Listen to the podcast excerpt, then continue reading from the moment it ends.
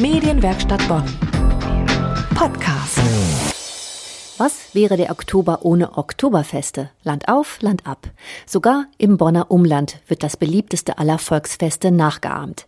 Meine Kollegin Ulrike Ziskoven zog es aber diesen Monat zum Original auf die Wiesen nach München und zum Altstadtfest in Nürnberg.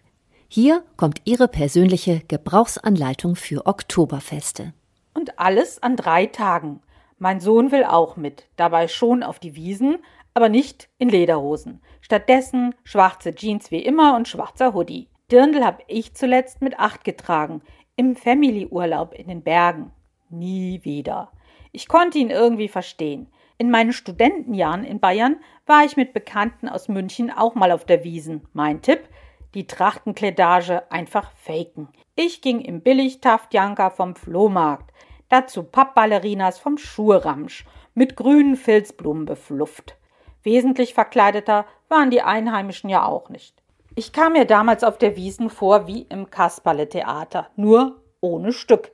Mein Münchner Mitgeher wollte ins Festzelt für Berühmte. Aber da war kein Meister Eder und kein Monaco Franze weit und breit. Ich war total enttäuscht. Aber umgekehrt waren wir denen wohl auch zu unberühmt. Wir kamen jedenfalls gar nicht ins Bussi-Bussi-Zelt rein.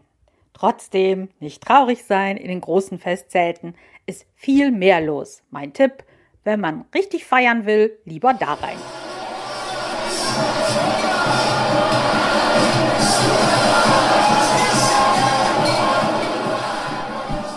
Anno 2023. Weiter zum Altstadtfest nach Nürnberg. Die alten Wirtsstuben da, die finde ich gut.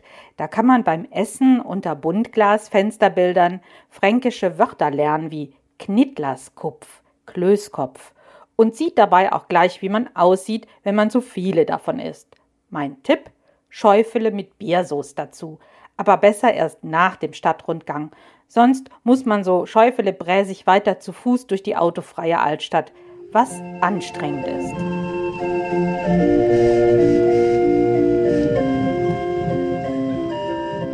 Vom Hauptmarkt her lockt Lebkuchenduft. Bei 30 Grad im Schatten.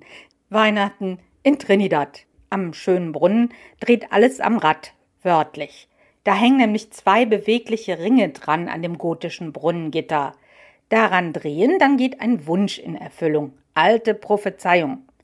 Gerade ist Streit unter Touristen, wie oft man drehen muss. 17 Mal ist aktuelles Höchstgebot. Die Warteschlange vom Ring wird entsprechend langsam.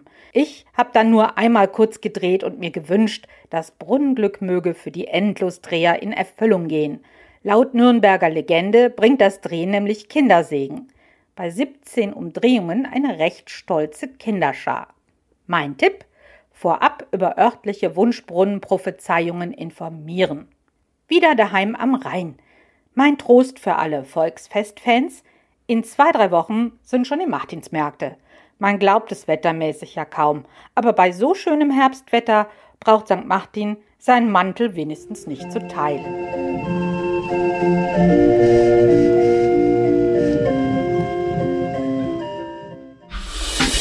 Medienwerkstatt Bonn. Mehr Beiträge auf medienwerkstattbonn.de.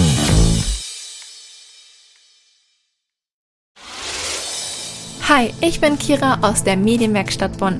Wenn du selbst mit dem Gedanken spielst, in die Medienwelt einzusteigen, dann hör doch gerne mal in unseren Podcast Dein Weg in die Medien rein.